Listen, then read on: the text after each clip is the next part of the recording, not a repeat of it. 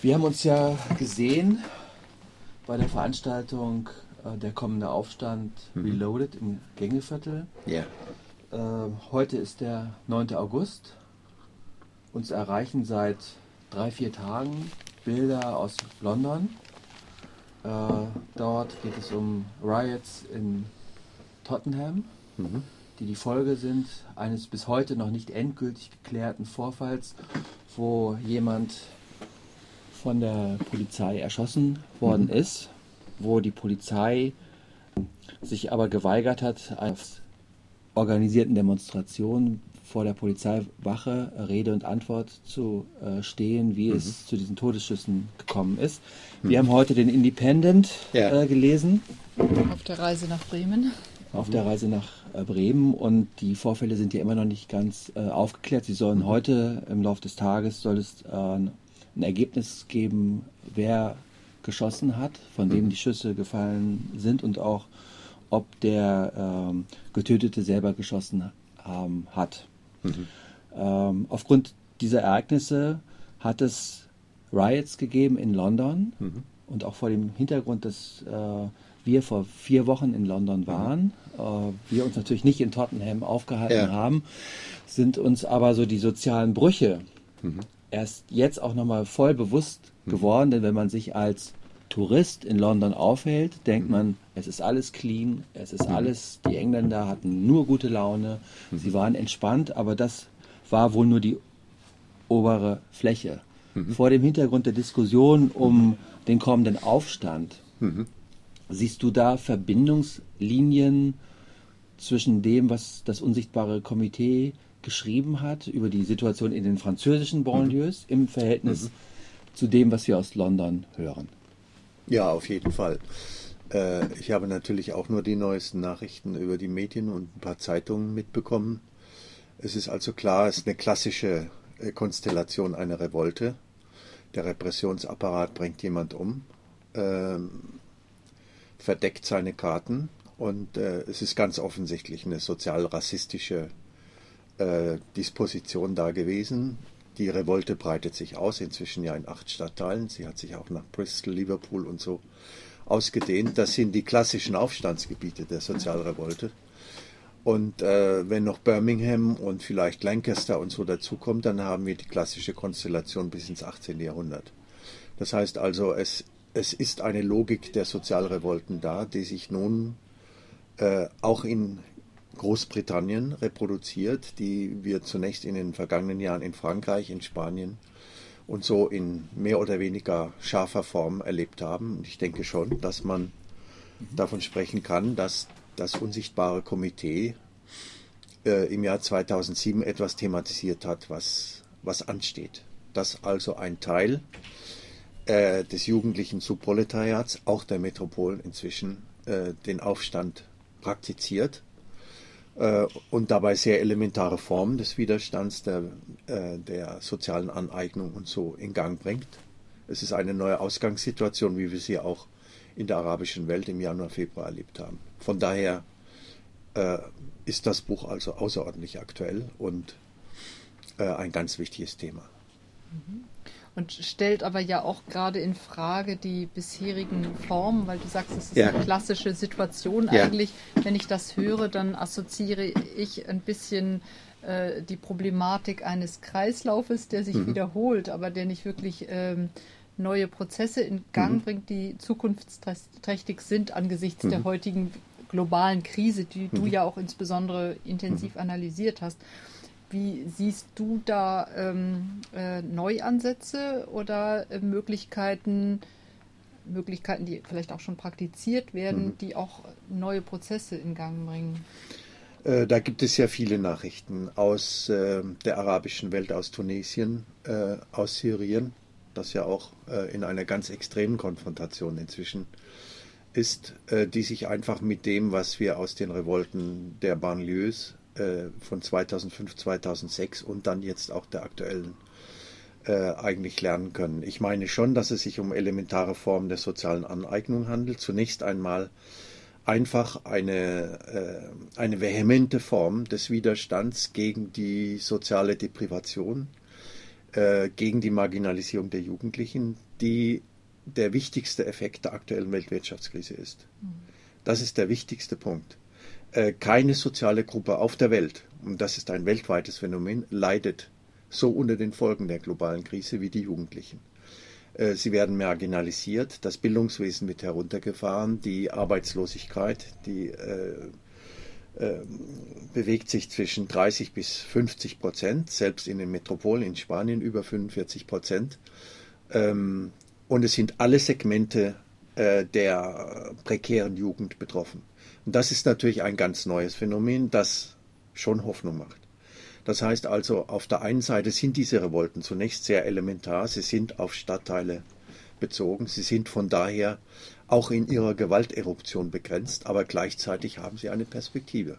Und die Perspektive ist transnational. Ich halte es also für möglich und denkbar, dass äh, von diesen Revolten ganz entscheidende Impulse ähm, für eine globale Aufstandsbewegung ausgehen könnten, die dann vor allem von der jungen Generation getragen wird. Und diese junge Generation entscheidet sich natürlich extrem mhm. äh, von, den, äh, von den Revoltierenden des 18. oder frühen 19. Jahrhunderts. Das ist klar. Es ist also kein Kreislauf. Ähm, es ist nur notwendig, äh, aus dieser Situation heraus weiterzugehen. Und das, mhm. denke ich, ist unsere Aufgabe.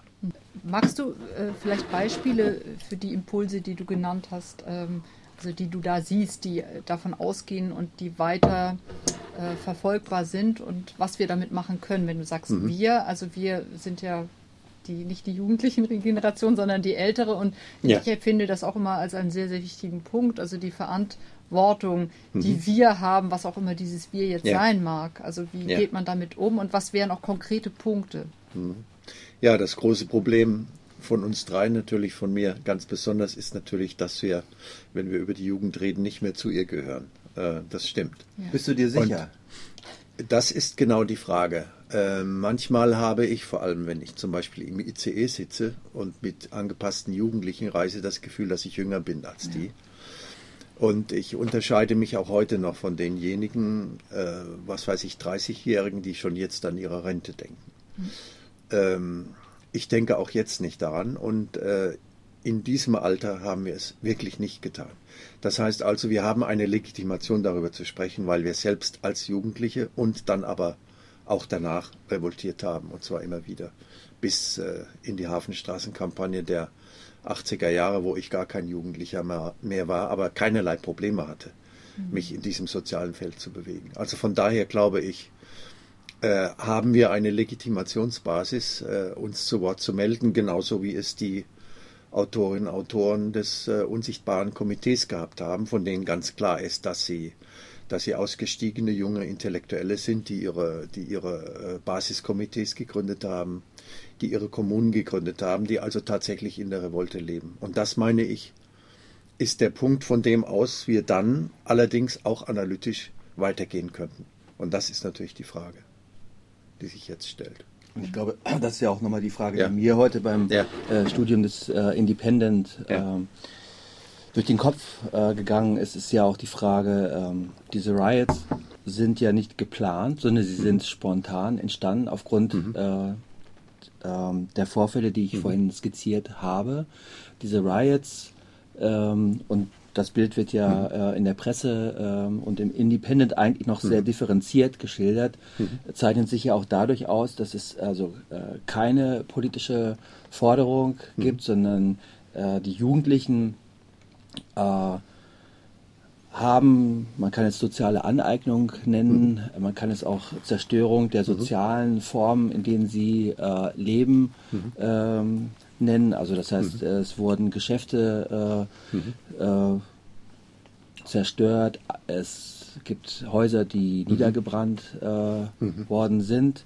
Äh, es gibt äh, hier im Independent steht Rioting, auch mit dem Shopping mhm. ähm, verbinden würde. Das ist ja in der Art und Weise, mhm. äh, dass es natürlich auch schon obszön ist, wenn mhm. die Marken äh, mit ihren Versprechungen einer mhm. heilen Welt, einer Konsumwelt in mhm. diese Viertel gehen, aber die Produkte, die in den mhm. Geschäften sind, von diesen Jugendlichen ja gar nicht äh, erworben werden können, weil mhm. die sind arbeitslos oder mhm. verdienen sich ihre ja. äh, Gelder mit den mit Drogengeschäften. Mhm. Ähm, das ist ja alles sehr äh, unübersichtlich oder im positiven Sinne auch chaotisch. Es ist ja keine mhm. politische Gruppe, man kann nicht ja. sagen, das sind jetzt ja. Autonome oder Anarchisten ja. oder Linksradikale, sondern es sind deklassierte Jugendliche, die wütend sind. Mhm.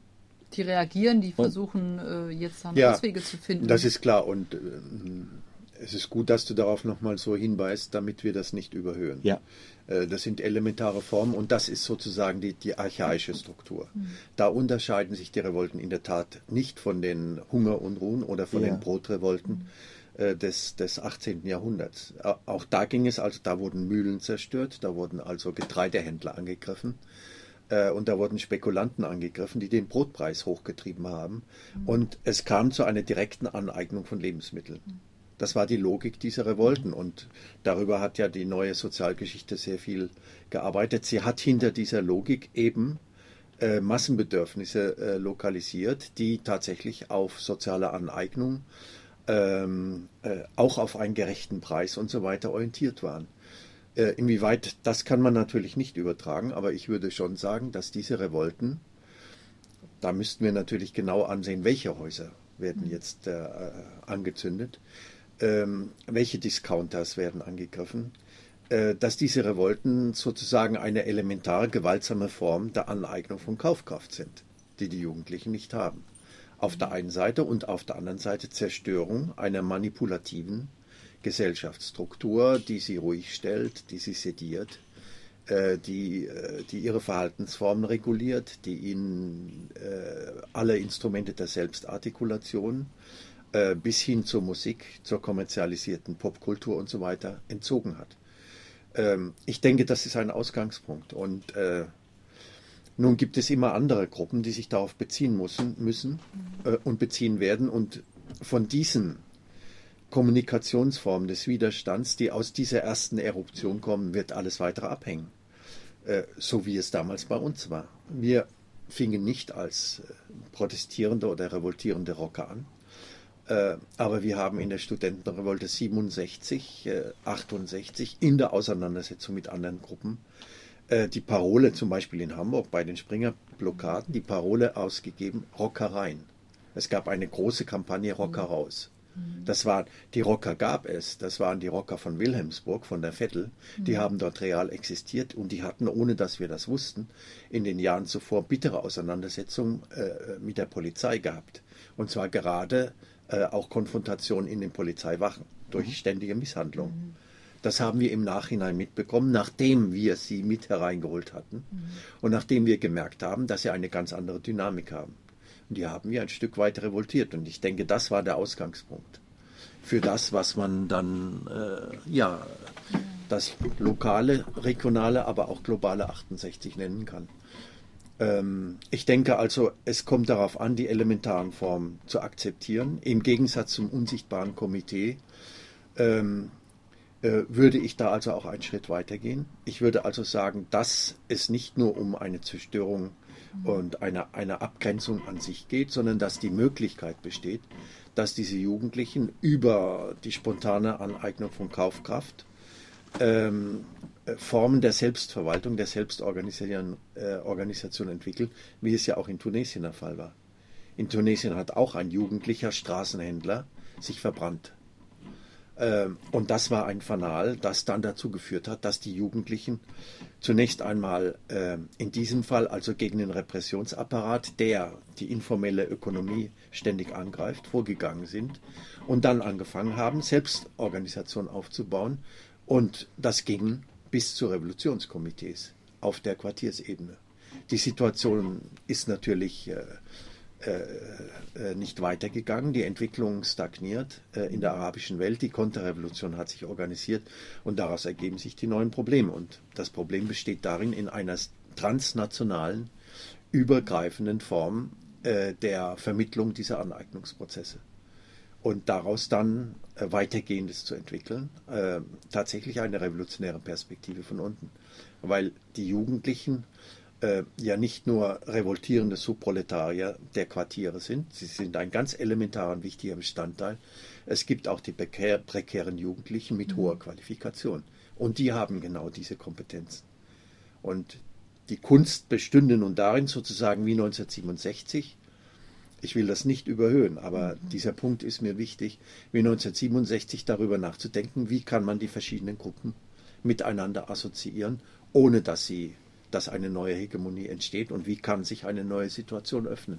Mhm. Also von daher sehe ich das wirklich sehr positiv. Ja. Und daraus lernen, also aus dem, ja. was eben nicht funktioniert hat, dann im, ja. in der Folge von 68 zu lernen. Also und was wären da entscheidende Punkte? Ich finde das im Moment bei all dem, was aufbricht äh, an, in vielen Krisenherden, sehr, sehr wichtig, sich anzusehen, eben was, was äh, sind Wiederholungsprozesse? Mhm. Ähm, äh, mhm. Wo sind die Punkte, wo, wo es gilt, wirklich mhm. ähm, sehr aufmerksam äh, zu mhm. sein und einfach darauf zu achten, dass es mhm. wirklich neue Entwicklungsprozesse gibt, mhm. die auch der Globalisierung der heutigen Zeit auch nochmal Rechnung tragen, möglicherweise. Also in einer positiven Weise, ja. aber auch in der Weise, dass es ja. wirklich neue Gefahren gibt, also die so eine ja. revolutionäre Bewegung eben wieder beruhigt oder einfängt oder. Ja, oder sich auch selbst zerstört. Ja. Ich meine, da haben wir, da hätte ein unsichtbares Komitee der Älteren eine Menge mitzuteilen. Ja.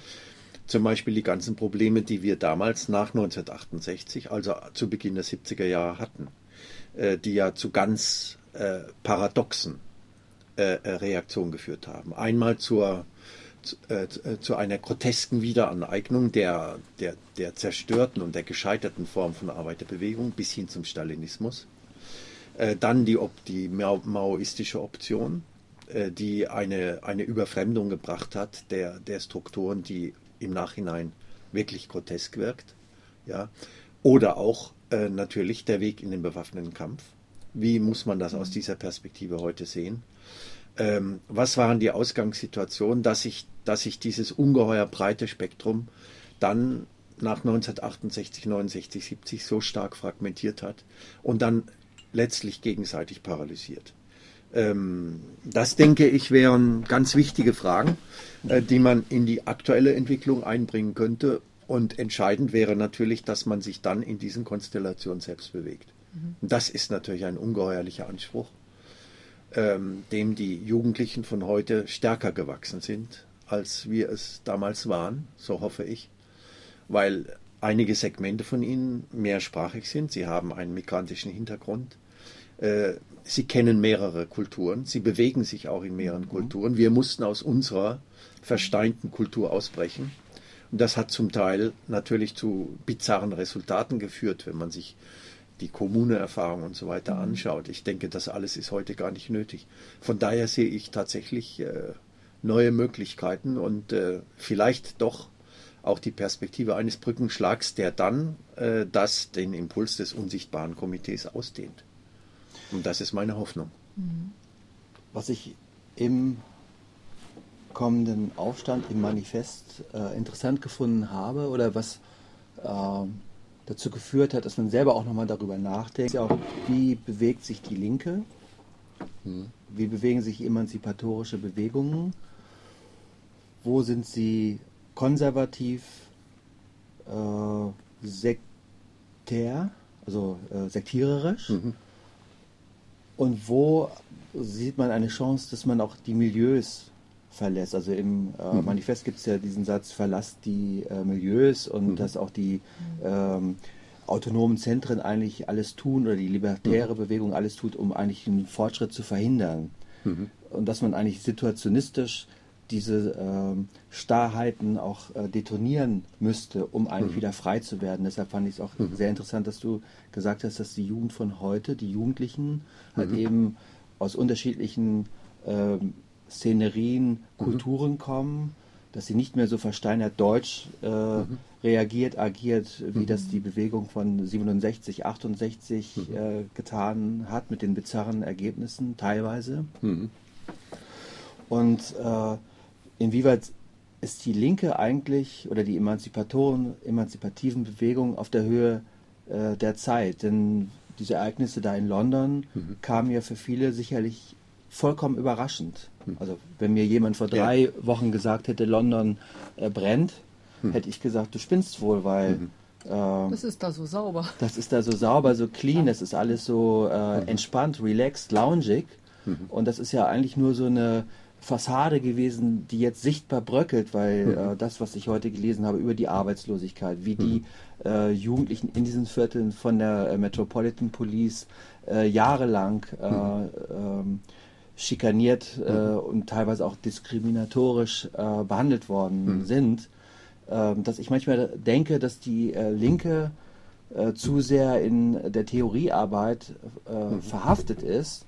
Und das zeigt ja auch die Diskussion, die es um das Buch gegeben hat, also mhm. um den kommenden ja. Aufstand, dass dann wieder sehr theoretisch darüber geredet worden ist, mhm. aber dass man, dass die verschiedenen Fraktionen mhm. eigentlich nicht das Verbindende versucht haben mhm. herauszukitzeln. Oder die, die Chancen, die da ja. aufgeworfen werden, ne? Ja, äh, also zunächst einmal würde ich sagen, es gibt schon einen Teil des Spektrums, das alles das seit längerem wahrnimmt. Mhm. Ähm, das muss ich doch zur Ehrenrettung zum Beispiel meiner Freundinnen und Freunde von Wildcat oder, oder anderer Gruppierung der Materialiengruppe. Ähm, äh, also sagen wir mal, äh, spätoperaistischer äh, Gruppierungen aus der, aus der autonomen Szene sagen. Äh, in ihren Zeitschriften und auf ihren Webseiten wird seit Jahren über die Situation mhm. in den Slum-Cities und auch in den Slum in den, in den, in den, äh, in den prekären äh, Banlieues berichtet und auch aus Großbritannien. Also von daher überrascht es mich überhaupt nicht, dass jetzt plötzlich okay. diese Eruption stattfindet.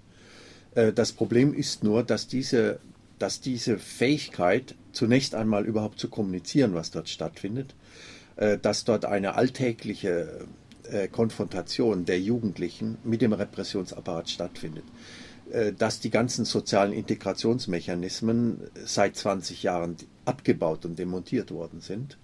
Also äh, von der Straßensozialarbeit bis, bis hin zu irgendwelchen konzessionierten Jugendzentren und so weiter. Es ist ja alles verschwunden mhm. äh, in diesen Suburb, mhm. Suburbs. Das alles, denke ich, muss zunächst einmal kommuniziert werden. Und da kann ich leider nur zustimmen. Die Mehrheit der Linken denkt institutionell Sie denkt äh, nach wie vor etatistisch.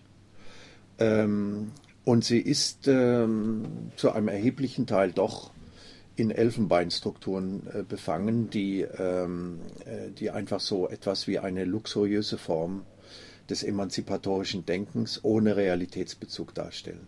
Und das sehe ich seit 30 bis 40 Jahren als das, äh, als das Schlüsselproblem an und da bin ich dann allerdings auch äh, zu einem erheblichen Teil ratlos. Ich, äh, ich erlebe immer wieder, äh, wie begrenzt die Möglichkeiten sind, Menschen, äh, die nicht in diesen Konstellationen leben, ähm, die eine bestimmte linke äh, Sozialisation durchlaufen haben, ähm, für solche neuen Entwicklungen zu sensibilisieren. Da würde ich schon eher sagen, wir sollten einen ganz erheblichen Teil der Linken abschreiben. Mhm. Wir sollten ihn amortisieren, in aller Form, und ähm, sollten keinerlei Hoffnungen mehr in diese Richtung setzen, sondern ähm, mit den Restgruppierungen, die eine Sensibilität für äh, emanzipatorische Prozesse von unten, und zwar auch für, für solche Eruptionen bewahrt haben, äh, gemeinsam versuchen, in diese Netzwerke äh, hineinzukommen und äh, in diesen Netzwerken sich zu bewegen. Und das ist dann natürlich ein Problem, wo in der Tat sich die Generationenfrage stellt, weil wir eben nicht mehr mit dem Rucksack losziehen können, allein aus physischen Gründen, wie wir es früher in der Tat gemacht haben. Mit einem R4 und dem Rucksack fährst du los und du bist dann, wenn du, wenn wir in Italien waren oder wenn wir in Frankreich mhm. waren, automatisch in den Quartieren oder in den revoltierenden Universitäten und so ähm, äh, äh, in denen dann sofort auch die Kommunikation äh, und, und ein, ein gemeinsamer Nenner existent war.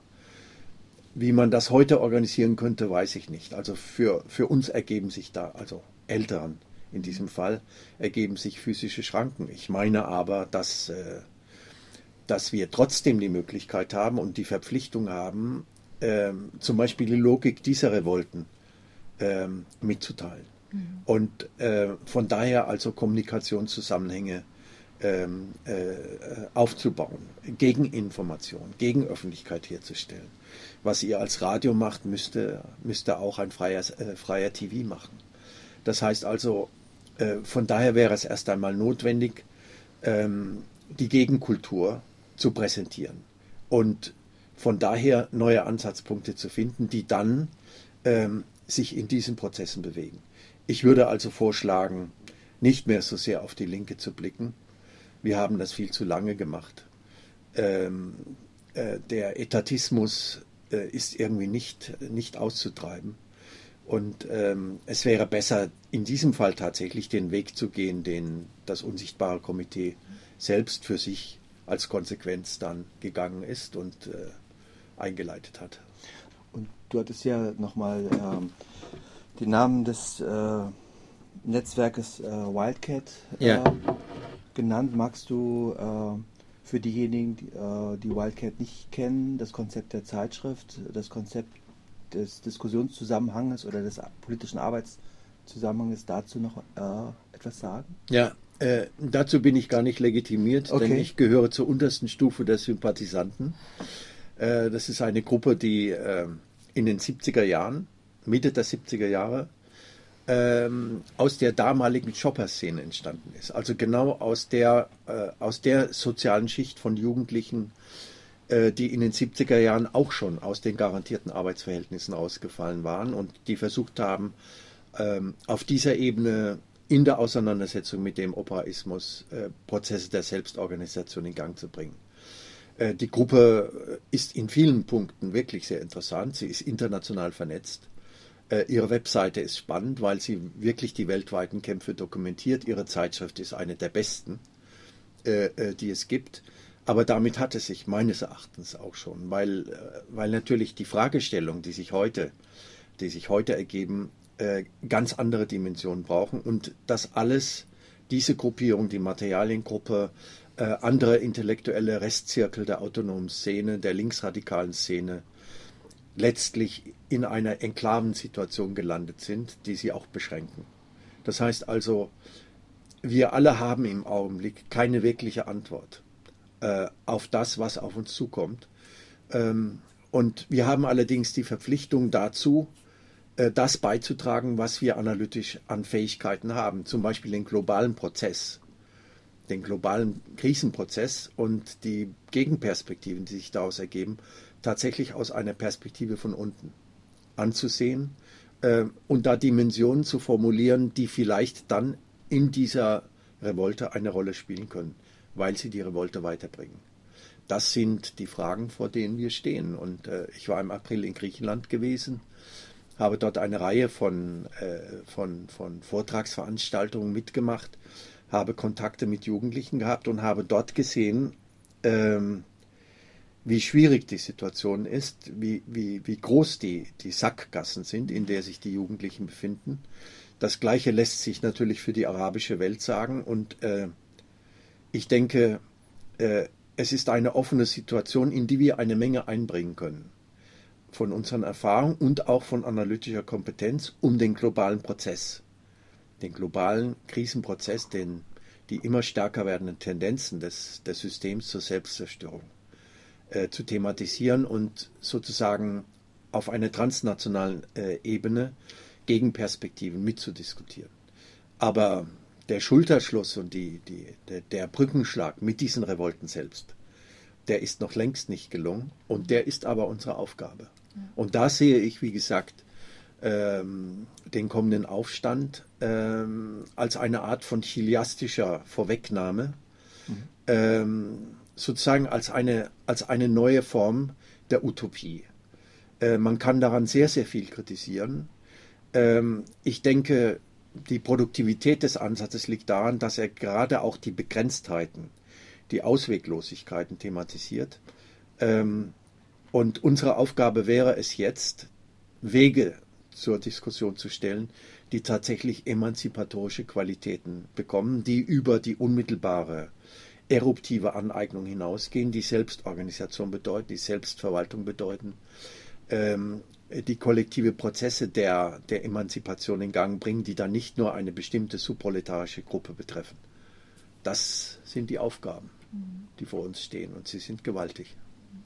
Also was äh, ich äh, für einen so wichtigen Punkt eigentlich im Aufstandtext äh, halte und auch bei diesen mhm. konkreten Ausbrüchen immer wieder mhm. so bemerke, weil ich finde es so wichtig, also sich mhm. genau anzugucken, was passiert da wir sind jetzt nicht vor Ort, mhm. aber tatsächlich konkret, also mhm. bevor man dann äh, sofort ja. in die Vereinnahmung, die theoretische ja. oder analytische ja. geht, die ja auch eine Form von Vereinnahmung eben ist oder sein kann oder in der. Gefahr ist, es zu sein, ist so dieser, die, die Offenheit, die im Aufstand eben beschrieben wird. Nicht, wir wissen, wie es geht oder was jetzt gerade los ist, wir sehen nur, Sackgassen, äh, mhm. die hast du global genannt, es wäre interessant, die vielleicht auch nochmal mhm. genauer zu definieren, gerade mhm. äh, aus der Perspektive, die du äh, mhm. vor Ort in Griechenland und mhm. äh, so weiter mitbekommen hast. Das ist eine kurze Parenthese. Mhm. Ähm, einerseits, aber andererseits ist es ja kein hoffnungsloses Buch.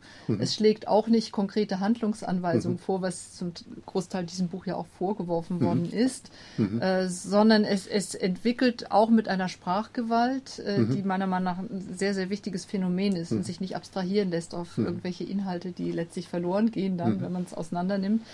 Äh, entwickelt Perspektiven, die gerade damit umgehen, dass es eben so eine Offenheit ist, die als Offenheit auch äh, mhm hoffnungsvoll ist und nur als mhm. Offenheit und nicht, mhm. indem man sie wieder in irgendwelche schon bekannten organisatorischen oder emanzipatorischen Bewegungen fasst. Das ist ganz schwer, das zu beschreiben. Ich mache da gerade so ein paar Kreise auch drum, ja. weil das ist ein ganz wichtiger Punkt. Ich weiß nicht, ob du verstanden hast, was ja, ich, ich, äh, ich glaube schon, dass ich es verstanden habe und äh, ich denke, das ist tatsächlich das Positive an diesem Projekt dass es da die Offenheit der situationistischen äh, äh Internationale ein, äh, in gewisser Weise wiederholt.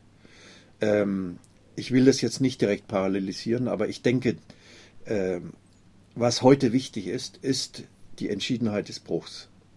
Ja, äh, die, die Entschlossenheit, tatsächlich keine Konzession mehr zu machen und die Entschlossenheit, aus der, aus der aktuellen äh, Unterwerfungssituation auszubrechen.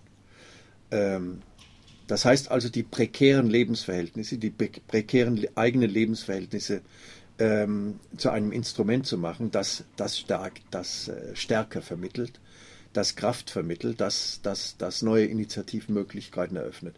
Und das war genau die Situation dieser undogmatischen Gruppen in den 50er, 60er Jahren, ähm, dass sie teilweise mit einer enormen Sprachgewalt, ähm, teilweise mit einer bewusst provozierenden Rhetorik den Bruch thematisiert haben.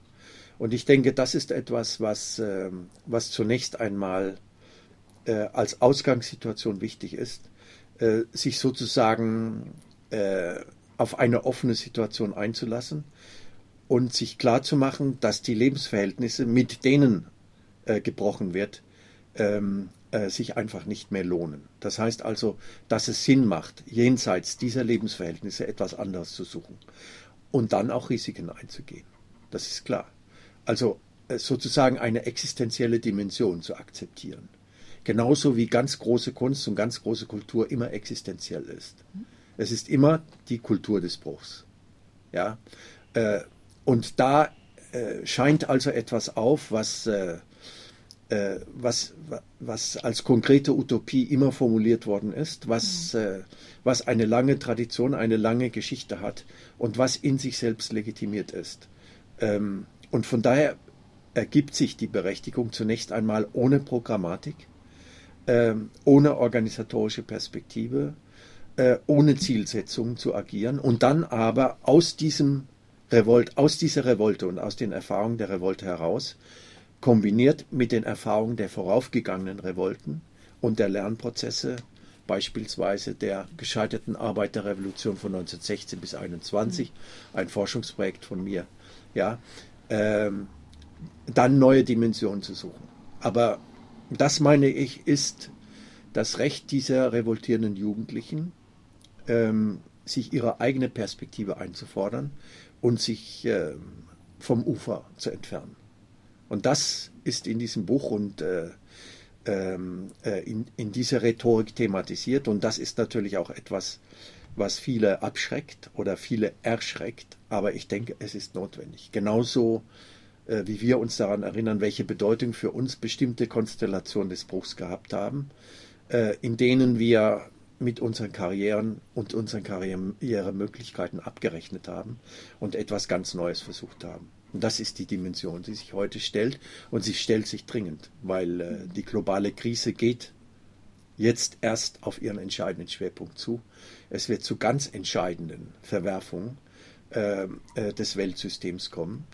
äh, die herrschenden Eliten beginnen, äh, ihre Handlungsmöglichkeiten zu verlieren. Sie beginnen, ähm, äh, ihre, ihre Pluralität zu verlieren, mit der sie bisher immer noch das System korrigieren konnten. Es entstehen ungeheuerliche äh, systemimmanente Konflikte, äh, deren Ausgang völlig offen ist. Und von daher ist es absolut dringend, dass die Unterklassen mhm. mit diesen revoltierenden Jugendlichen als aktiven Kern sich zurückmelden.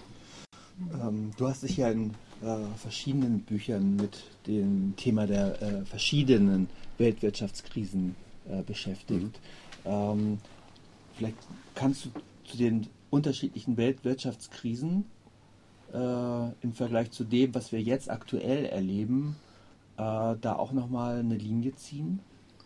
Ja, ähm, das wäre natürlich eine, ein, ein mehrwöchiges Seminar. Ja, klar. Ja, äh, ich glaube, wir können da nur einige Schlaglichter ja. werfen, zum Beispiel auf, äh, im Vergleich mit der, mit der großen Depression des 20. Jahrhunderts, die in der Tat äh, ja, epochale äh, Folgen gehabt hat. Und dabei ergeben sich folgende ganz zentrale Probleme. Äh, zunächst einmal die Tatsache, dass in dieser Weltwirtschaftskrise des 20. Jahrhunderts ähm, äh, ein Ausmaß von Kapitalvernichtung stattgefunden hat, äh, das äh, in seinen historischen Dimensionen noch nie existiert hat und ähm, dessen Konsequenzen uns bekannt sind. Der Zerfall des damaligen Weltsystems in Machtblöcke, in rivalisierende Machtblöcke, äh, der Übergang dieser rivalisierenden Machtblöcke in einen Wirtschaftskrieg, äh, das begann in im, in der Pazifikregion 1931 mit der Konfrontation zwischen Japan, den Vereinigten Staaten und Großbritannien, setzte, äh, setzte sich dann in Europa fort und so weiter und mündete in den Zweiten Weltkrieg. Mhm. Ähm, das war also eine absolut katastrophale äh, Dimension, äh, bei deren Erforschung heute klar ist, dass die Weltwirtschaftskrise des 20. Jahrhunderts, also von 1929 bis 1931, der Ausgangspunkt eines globalen Wirtschaftskriegs war, der in den realen Zweiten Weltkrieg geführt hat, mit seinen ungeheuerlichen Katastrophen. Wenn man das mit der heutigen Situation vergleicht, dann äh, sieht man einmal die Dimension, dass die drohende Kapitalvernichtung äh, noch um ein Vielfaches höher ist als damals. Äh, diese drohende Kapitalvernichtung ist in der ersten Krisenphase durch gigantische antizyklische und äh, geldpolitische Programme kompensiert worden. Sie ist also transferiert worden innerhalb der letzten zwei Jahre in ähm, Verschuldungssysteme äh, der Nationalökonomien, die heute ein Ausmaß erreicht haben, das nicht mehr kontrollierbar ist. Das war, die, das war das Ergebnis meiner Analyse von 2009 ähm, wir haben heute ein, äh, ein äh, akkumuliertes Schuldenpotenzial in der Triade-Region, also Japan, USA, Europa, äh, das etwa die Hälfte des äh, globalen äh, Weltsozialprodukts eines Jahres ausmacht, nämlich 40 bis 50 Billionen Dollar. Ja? Ähm, bei einer Diskussion in der Schweiz, die, äh, von der ich ungeheuer viel gelernt habe, meines Buchs damals, mhm. dieses ersten Krisenbuchs, äh, haben mehrere äh, Genossinnen und Genossen äh, in der Debatte eingeworfen, äh, dass wir möglicherweise vor einer Systemtransformation stehen, weil diese gigantische Dimension von Kapitalvernichtung gar nicht mehr zugelassen werden kann. Mhm. Ähm, weil es dann zu einer Wiederholung oder zu einer noch intensiveren Reproduktion der Katastrophe des 20. Jahrhunderts kommen könnte. Ähm, dass also zurzeit versucht wird, die Kapitalvernichtung zu transferieren ähm, und letzten Endes nicht mehr zuzulassen. Man kann äh, die Übertragung äh, der, der, der, der gigantischen äh, äh, Krisenbekämpfungsprogramme auf die Schuldenprogramme der Nationalstaaten, also in diesem Fall vor allem der Eurozone, Japans, das immer über, übersehen wird, und der USA, als einen Versuch werten, sozusagen die Kapitalvernichtung zu verschieben und nach Instrumenten zu suchen, äh, sie überhaupt zu vertagen. Mhm. Und wenn das gelänge, dann würde etwas Neues entstehen, das mit dem bisherigen Kapitalismus nichts zu tun hat, gleichzeitig aber radikal entfernt ist von allen Formen von sozialistischer Utopie. Der große Stabilisator der aktuellen Krise ist China. Äh, was wir von China zu erwarten haben, äh, wenn es tatsächlich die Welthegemonie äh, äh, antreten sollte, äh, ist zumindest keine bessere Konstellation als das, was jetzt untergeht, nämlich die Vereinigten Staaten, die Hegemonie der Vereinigten Staaten. Über China könnte also vielleicht eine solche Transformation stattfinden, die ja in gewisser Weise auch schon dadurch vorweggenommen wurde, dass die chinesische kommunistische Partei zu ein Drittel inzwischen aus Unternehmern besteht. Mhm, ja. ja. ein wunderbarer, ein wunderbares Paradox, mhm. wie man es sich extremer in den 70er Jahren nicht vorstellen konnte. Wenn heute jemand, wenn in den 70er Jahren jemand gesagt hätte, die kommunistischen Parteien wären die führenden äh, Regulations- und Unternehmerparteien der Zukunft werden, äh, hätten ja. die Maoisten, zu denen ich zum Glück nie gehört habe, uns massakriert. Ja, aber es ist heute so. Das heißt also, äh, äh, mit, mit, dieser Einbemerkung möchte ich nur darauf hinweisen, dass wir uns in eine Konstellation hineinbewegen, deren Ausmaße Abgründe, äh, äh, die Perspektive von Abgründen eröffnet. Die Krisenbekämpfungsprogramme des 20. Jahrhunderts äh, sind schon in der ersten Phase dieser Krise weit übertroffen worden. Im amerikanischen New Deal wurden 500, also in heutiger Wertrechnung, 500 Milliarden Dollar mobilisiert und die USA haben anschließend 3,5 Billionen Dollar zur Führung des Zweiten Weltkriegs ausgegeben. Das waren 4,0 Billionen Dollar. Die Staatsverschuldung der USA, allein die Staatsverschuldung ist jetzt bei 14,4 Billionen Dollar über 100 Prozent des Bruttoinlandsprodukts. Das heißt also, die Dimensionen sind explodiert und gegenwärtig weiß niemand, ähm, was jetzt passiert, weil äh, die globalen Investoren offensichtlich nicht bereit sind, ähm, zu glauben, dass dieser Transfer der Schuldensysteme bzw. der Kapitalvernichtung über die Schuldensysteme funktioniert. Äh, sie operieren gegen die amerikanischen Stabilisierungsprogramme. Sie operieren gegen die Stabilisierungsversuche in der Eurozone und irgendwann werden sie das am meisten verschuldete Land der Welt, der Triade, nämlich Japan, auch entdecken, die ja sowieso wieder in der Rezession sind. Das heißt, sie glauben nicht an diese Perspektive. Und ähm, von daher ergibt sich eine Konstellation, wo die politischen Klassen der Welt, USA, Japan, äh, EU-Kommission und so weiter, ähm, entweder die Option haben, sich weiter von den globalen Kapitalvermögensbesitzern ähm, wie Schweine durch das Dorf treiben zu lassen und immer neue Stabilisierungsprogramme zu starten, oder aber sich gegen sie zu wenden. Das heißt, gigantische neo-keynesianische Stabilisierungsprogramme in Gang zu bringen, die wie in der keynesianischen Ära die Investitionen, die Investitionsneigung sozialisieren. Das heißt also die Kapitalvermögensbesitzer extrem beschneiden. Ich sehe diese Perspektive nicht. Mhm. Äh, äh, ich sehe keine radikale Reformperspektive, die nötig wäre. Äh, eine, eine wirklich links-keynesianische Reformperspektive mit globalen Dimensionen, mit der Einführung einer neuen Weltleitwährung und so weiter und so weiter, so wie es Stieglitz in der UN-Kommission 2009 vorgeschlagen hat. Ich sehe diese Lösungsperspektiven nicht. Es gibt keine Anknüpfungspunkte an radikale Reformen mehr. Und das ist eine ganz neue Dimension.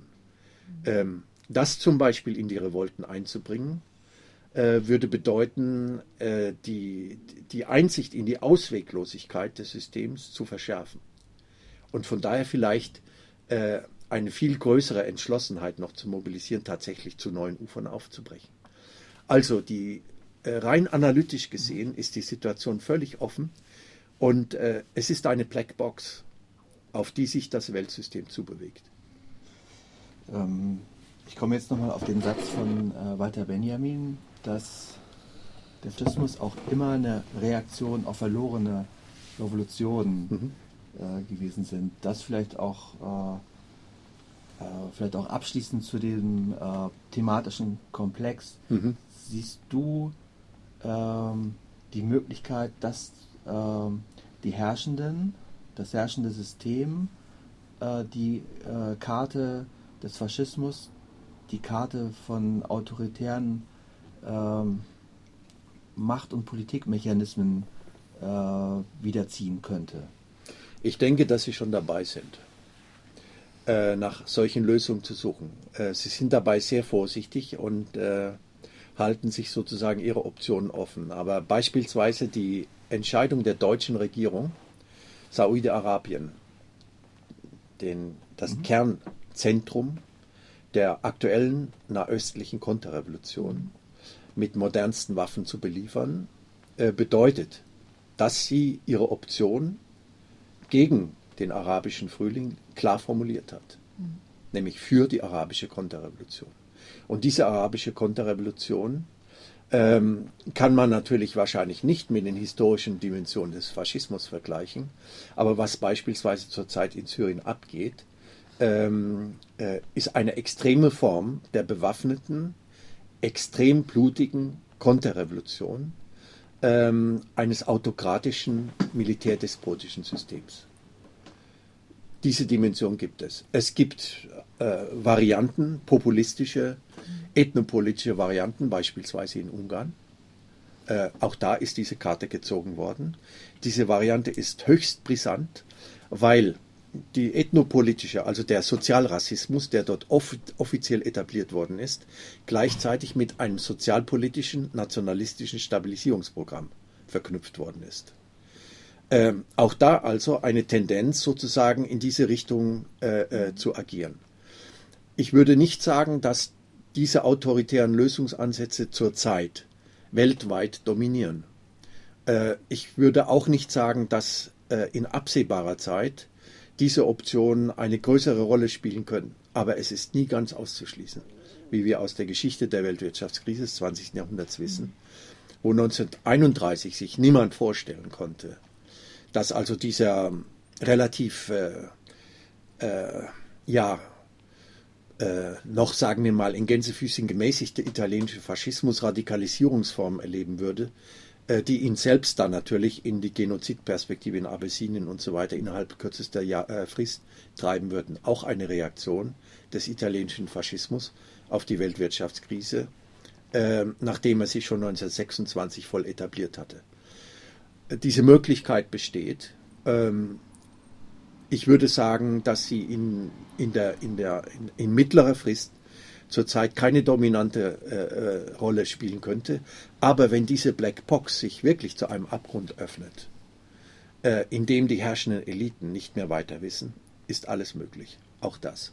Meine Tendenzen sieht man ja gerade auch in ja. Frankreich. Wir haben ja relativ ja. viel mit Frankreich zu tun. Ja. Ich habe da einige Jahre verbracht, mhm. in einer im Moment äh, zum Teil leider vielleicht auch äh, am, eher amüsierenden Form mhm. noch mhm. äh, aber doch deutlich zu bemerkender Rutsch nach rechts, der, der, schon seit ja. einigen ja. Jahren schon da ja. ist und jetzt mit Marine Le Pen. Das ist ja auch sehr interessant zu beobachten, mhm. wie sich ähm, faschistische Tendenzen, um mhm. es vorsichtig zu sagen, neu mhm. kostümieren oder mhm. neu stilisieren und sich die neuesten ähm, auch äh, entsprechend Coachings vielleicht zugelegt haben, um, mhm. um äh, nicht in dieser direkten Weise erkannt ja. zu werden, möglicherweise. Ich weiß ja. nicht, wie du das beobachtest hier im Nachbarland. Äh, ich denke, dass es so ist und ähm, es gibt ja auch andere Beispiels, äh, Beispiele wie Italien, wo ja, ja ein rechtspopulistisches äh, Regime entstanden ist, das aus einem Bündnis zwischen einem Medienzar, Berlusconi, äh, und einer in dieser Richtung gewandelten neofaschistischen Bewegung plus einer nach rechts abgedrifteten regionalistischen Bewegung, der Lega Nord, entstanden ist. Und ähm, das sind düstere Perspektiven. Äh, das ist völlig klar und äh, von daher gibt es diese Entwicklungstendenzen durchaus. Nur äh, im Augenblick denke ich, vielleicht jetzt einmal von der arabischen Welt abgesehen, ist die, ist die aktuelle Konstellation so, dass eine wirkliche Stabilisierung noch nicht stattgefunden hat. Berlusconi hat die Verfassung nicht gebrochen. Sarkozy hat die Verfassung auch noch nicht gebrochen. Äh, äh, Ungarn wird in, auf irgendeine Art und Weise von der EU-Kommission ähm, zumindest bis zu einer gewissen Grenze kontrolliert. Ähm, die Situation ist also offen, aber es kann natürlich durchaus, wenn die Sozialrevolten beispielsweise in eine, äh, in eine Sackgasse geraten, durchaus zu Gegenreaktionen kommen, die ganz in ihrer Nähe äh, äh orientiert sein können und die dann tatsächlich nach rechts gehen. Und das ist durchaus denkbar. Mhm. Was ich da besonders äh, äh, interessant, beziehungsweise interessant ist so ein neutraler Begriff, eigentlich eher schreckend oder gefährlich finde, mhm. um damit schlage ich nochmal einen Bogen mhm. zu unserem Ausgangspunkt, den aktuellen Riots mhm. in London, die ja von äh, prekären Jugendlichen mhm. ausgeht, ist der große Anteil gerade junger Leute, auf die sich eben diese ähm, äh, rechtsorientierten mhm. Bewegungen oder Neuverkleidungen mhm. alter Bewegungen stützen können. Gerade mhm. in Frankreich habe ich das konkret eben auch mhm. beobachten können, wie äh, Jugendliche, die äh, so, sagen wir mal, zum ganz grob gesagt, zu so einem mittleren Bereich gehören, die mhm. schon auch um ihre Zukunft oder überhaupt eine Perspektive mhm. kämpfen müssen, aber vielleicht gerade noch eine erhaschen mhm. können. Also nicht die, die mhm. sich noch sichergestellt fühlen, die äh, mhm. haben da, glaube ich, noch so einen Kokon um sich herum. Gerade eigentlich äh, gerne äh, diese, diese, die, diese rechtsorientierten Versprechungen aufgreifen und sich dann äh, damit von den revoltierenden Jugendlichen mhm. abgrenzen. Das äh, ist ein Prozess, den ich in Frankreich vor 20 Jahren mhm. eigentlich schon habe beobachten können und mhm. der, glaube ich, sich verschärft hat mit den Banlieue-Unruhen. Ich kann mir vorstellen, dass mhm. ähnliches in London auch der Fall ist. Wie, wie siehst du da eine Möglichkeit, ganz konkret äh, eine Verbindung oder einen Kontakt herzustellen zwischen diesen verschiedenen sozialen jugendlichen Gruppen? Ähm, na, da, das ist eine außerordentlich schwierige Frage. Ähm, ich denke, dass es zunächst einmal immer darum geht, die Ausgangskonstellation sich klar zu machen. Ähm, wenn Menschen ähm, sozial abstürzen, und das gilt auch für Jugendliche, oder vom sozialen Absturz bedroht sind, und das ist durch die Prekarisierungsprozesse heute ein Massenphänomen, haben sie immer mehrere Optionen. Ähm, das hängt natürlich von ihrer Habitussituation ab, das hängt von ihrem sozialen und kulturellen Umfeld ab äh, in welche Richtung sie gehen. Aber wir, wir kennen das ja. ja. Es gibt die Drogen. Äh, es gibt natürlich auch die Psychiatrisierung. Das heißt also den wirklichen Ausstieg aus der Realität auf einer individuellen Ebene. Es gibt den Suizid. Ähm, es gibt die Versprechung einer, einer paramilitärischen und extrem durchorganisierten Alltagskultur des Faschismus und es gibt die soziale Revolte mit ihren emanzipatorischen Ansätzen. Ähm, von daher gibt es Verknüpfungspunkte. Das heißt also, ich würde nie im Sinn der agierenden Antifa-Gruppen ähm, eine bedingungslose Konfrontationslinie fahren. Ich würde immer versuchen, zwar äh, ganz klare Grenzen zu setzen, das heißt also auch klare Grenzen der Gegenwehr zu artikulieren und zu organisieren, aber gleichzeitig immer die Offerte offen halten kommt doch zu uns. Das haben wir auch so gemacht. Äh, in Wilhelmsburg, Vettel, Harburg gab es 66, 67 Jugendorganisationen der NPD. Nachdem wir sozusagen die Rocker entdeckt haben, äh, haben wir sehr schnell diese Jugendorganisation wahrgenommen. Mhm. Und wir sind damals tatsächlich in die Stadtteile gegangen und haben äh, ihnen die Jugendlichen weggenommen. Ja, das war in dieser Revolte mhm. möglich. Das ist real so gewesen. Einige äh, spätere Aktivisten der 70er Jahre waren äh, im Umfeld dieser neofaschistischen äh, NPD-Jugendorganisation sogar tätig geworden. Ja? Äh, es geht also darum, Situationen herzustellen, in denen sich das Terrain öffnet und in denen die Jugendlichen ähm, attraktivere Formen mhm. der Stabilisierung ihrer Subjektivität finden. Äh, das habe ich natürlich auch als, äh, als Arzt sehr intensiv miterlebt. Äh, den, den, den, den, den Ausstieg einer ganzen Generation migrantischer Jugendliche, zum Beispiel in St. Pauli, Ende der 80er Jahre in die Richtung Drogen, nachdem ihre Eltern äh, sie zurückgelassen hatten mhm. und zwangsverheiratet hatten. Sie brauchten plötzlich wahnsinnig viel Geld, waren in einer extremen Anpassungssituation mhm. und ja. haben äh, äh, mit, der, mit dem Dealergeschäft darauf reagiert. Mhm. Äh, wir müssen also vor diesen vor diesen sozialen äh, Möglichkeiten und vor diesen äh, fatalen äh, Alternativen, die es gibt, ähm, die Augen offen halten und wir müssen sie klar thematisieren. Wir dürfen sie nicht, äh, wir dürfen sie nicht tabuisieren. Wir müssen uns offen mit ihnen auseinandersetzen, um vielleicht dann solche Brückenschläge mit organisieren zu können. Mhm. Und sicherlich nicht zu verachten. Und das ist, finde ich, ist ein interessanter Punkt, äh, den hattest du eingangs zitiert mhm. jetzt in der Londoner Ride-Szene, dass gerade die Konsumprodukte, also mhm. das, was der Kapitalismus noch äh, vielleicht äh, in, in, letzter Minute möglicherweise als mhm. äh, Kompensations- oder äh, Projektionsfläche mhm. für die äh, Bedürfnisse mhm. der Jugendlichen vorschlägt, dass gerade die jetzt auch so ein vielleicht so einen symbolischen Charakter erhalten haben. Mhm. Also das sind jetzt allererste Nachrichten, die wir da mhm. jetzt in der Zeitung gelesen haben, aber die sicherlich nicht ganz zufällig äh, auch mhm. ausführlich behandelt worden sind. Mhm. Ne? Also dass sie sich sozusagen, ich würde erstmal vorsichtig sagen, in einer Form von einer symbolischen Aneignung. Mhm. Gerade diese Produkte holen, die sie ja eigentlich gar nicht brauchen. Ja. Das heißt, den Markenschuh, den sie sich natürlich nie kaufen können und der sie wütend macht, weil er überall ja. pro, äh, proklamiert wird als äh, ein, ein, ein Versatzstück von mhm. Glück und den sie sich aber dann trotzdem aneignen. Denn da geht es ja nicht, wie mhm. du es vorhin zitiert hast, äh, wie im 18. Jahrhundert, um tatsächliche mhm. Nahrungsaneignung. Mhm. Die die Nahrung dringend ja. notwendig hätten, um zu überleben, mhm. die können gar keinen haben gar keine Möglichkeit, ich denke an afrikanische mhm. Situationen ja. oder so, überhaupt irgendeinen Laden zu plündern. Die haben gar nicht mehr die Kraft dazu. Mhm. Also das, das ist ja so ein, so ein ganz, ganz wichtiger Gesichtspunkt vielleicht auch. Mhm. Ähm, also diese, diese kapitalistischen Projektionsflächenformen, äh, Objekte, die ja, genau, die, die noch, immer die noch, funktionieren. Nicht, die noch nicht durchbrochen sind. Ja, die funktionieren noch sehr, sehr gut. Also ja, ich sehe das, ja. ich habe noch eine jugendliche ja. Tochter, die natürlich auch in einem kritischen äh, Umfeld aufwächst, aber trotzdem, wie sehr das noch funktioniert und, und Der Warenfetischismus äh, ist ein, hat eine unglaubliche, äh, unglaubliche Prägekraft, ja. Und es ist äh, unbezweifelbar, dass natürlich ähm, äh, es illusorisch wäre zu glauben, dass in der ersten Revolte das alles jetzt abgestreift wird.